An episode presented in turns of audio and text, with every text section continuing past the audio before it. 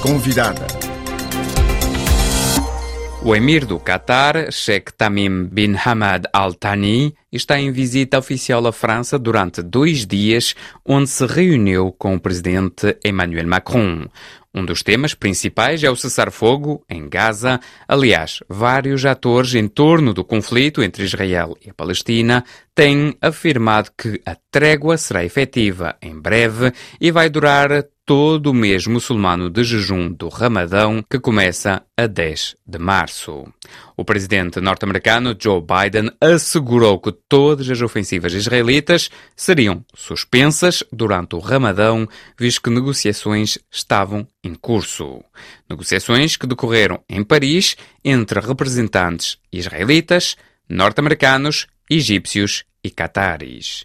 Um cessar-fogo poderá entrar em vigor, mas os principais atores não estiveram nessas conversas, como referiu a professora do ISCTE, Maria João Tomás. O Hamas e o primeiro-ministro israelita Benjamin Netanyahu não foram consultados e os acordos estabelecidos por representantes terão de ter a aprovação das duas partes, algo muito instável para Maria João Tomás.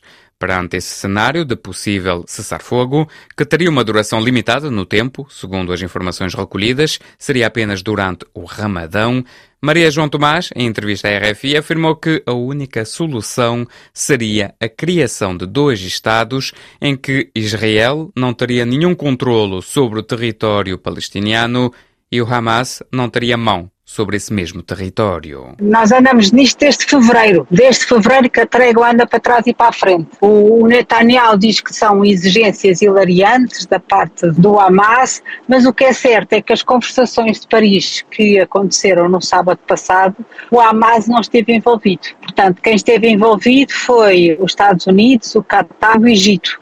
Portanto, isto ia ser apresentado ao Hamas e ia ser depois apresentado ao governo Netanyahu. Portanto, foi o Egito, o Qatar, os Estados Unidos e uma delegação de Israel. Mas o Netanyahu é que tem a última palavra, que ele é que é primeiro-ministro. E nós já sabemos que já vieram alguns para trás.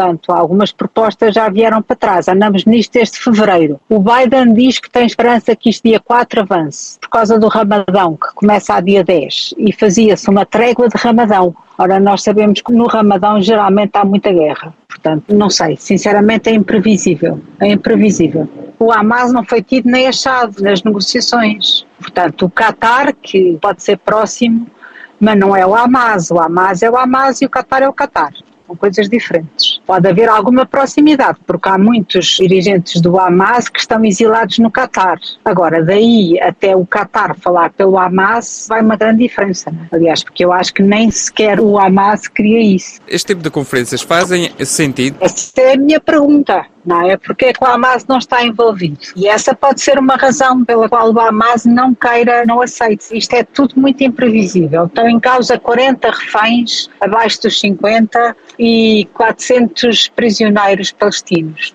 sendo que o mais importante desses prisioneiros palestinos se chama Berghouti, que foi quem fundou as Brigadas Al-Aqsa e que é um candidato a substituir Mahmoud Abbas. Portanto, temos aqui assim um desenho de um possível acordo que já sabemos que é imprevisível.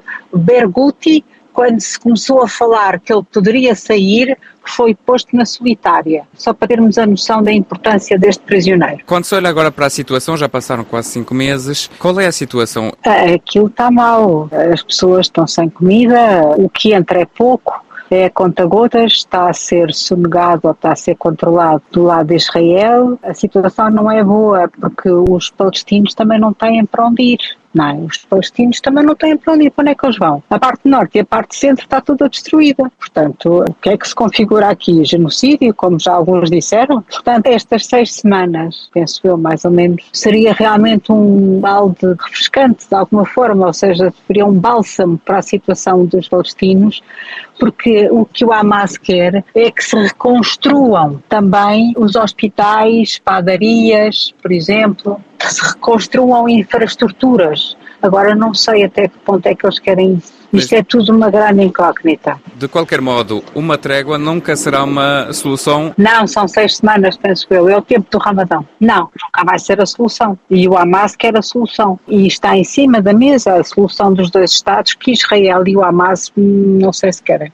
Eu acho que nem um nem outro quer isso, porque enquanto um existir, justifica a existência do outro, está a perceber? Se o Hamas deixar de existir, eu nem sei se Netanyahu quer isso, porque a sobrevivência de um depende da sobrevivência do outro.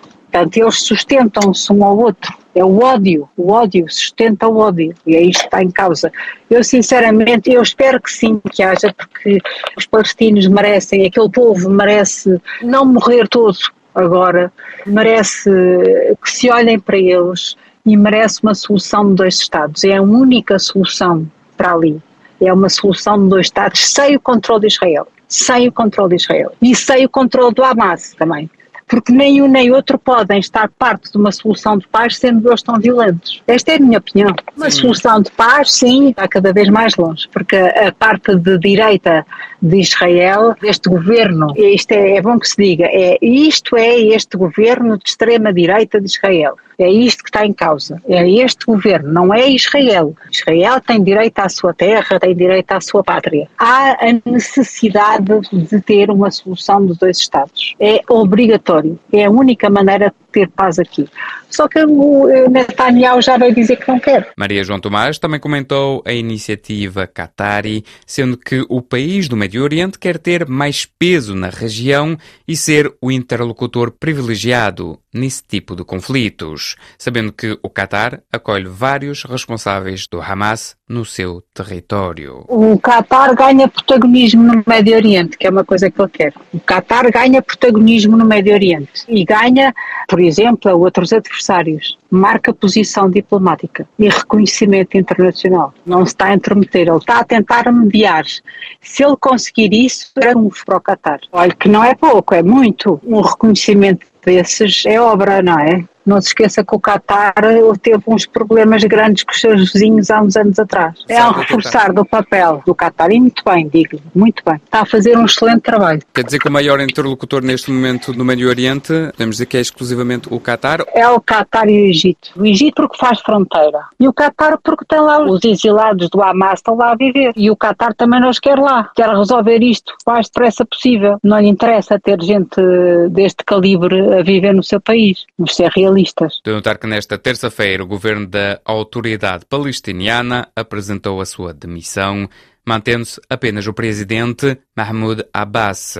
Para Maria João Tomás, essa iniciativa poderá ser positiva para colocar pessoas mais consensuais à frente dessa autoridade. Inclusive, Marwan Barghouti, detido pelos israelitas, mas que poderá ser libertado na troca de prisioneiros entre o Hamas e o governo de Israel. Muda porque está o Berguti está em cima da mesa para sair e isto pode levar a uma grande alteração. O Berguti, aquele prisioneiro que foi o fundador das brigadas da Al-Aqsa, pronto, esse está na lista se ele sair, as coisas podem mudar muito. E ele é o, o, mais consensual para a autoridade palestiniana, pode as coisas mudar. E isso aí pode mudar um bocadinho. O que é que pode trazer, justamente, concretamente? Se ele sair e se integrar então a autoridade? Se ele sair, pode ir substituir Mahmoud Abbas e criar uma autoridade palestina que seja consensual, que também não é. Sendo que também, no fundo, então o Mahmoud Abbas também tem que sair, teria que mudar um bocado a figura da autoridade palestiniana? Sim, este Berguti era capaz de encarnar isso. No terreno, as Forças Armadas israelitas estão a ponderar uma ofensiva contra Rafah, no sul da faixa de Gaza, onde estão cerca de 1,4 milhões de refugiados, mas uma zona considerada pelos israelitas como o último bastião do Hamas. De notar ainda que o cessar-fogo, negociado por países mediadores, ainda não tem o aval do Hamas e do governo israelita, visto que Israel pede a libertação de todos os reféns, enquanto o Hamas pede a saída das tropas israelitas da faixa de Gaza.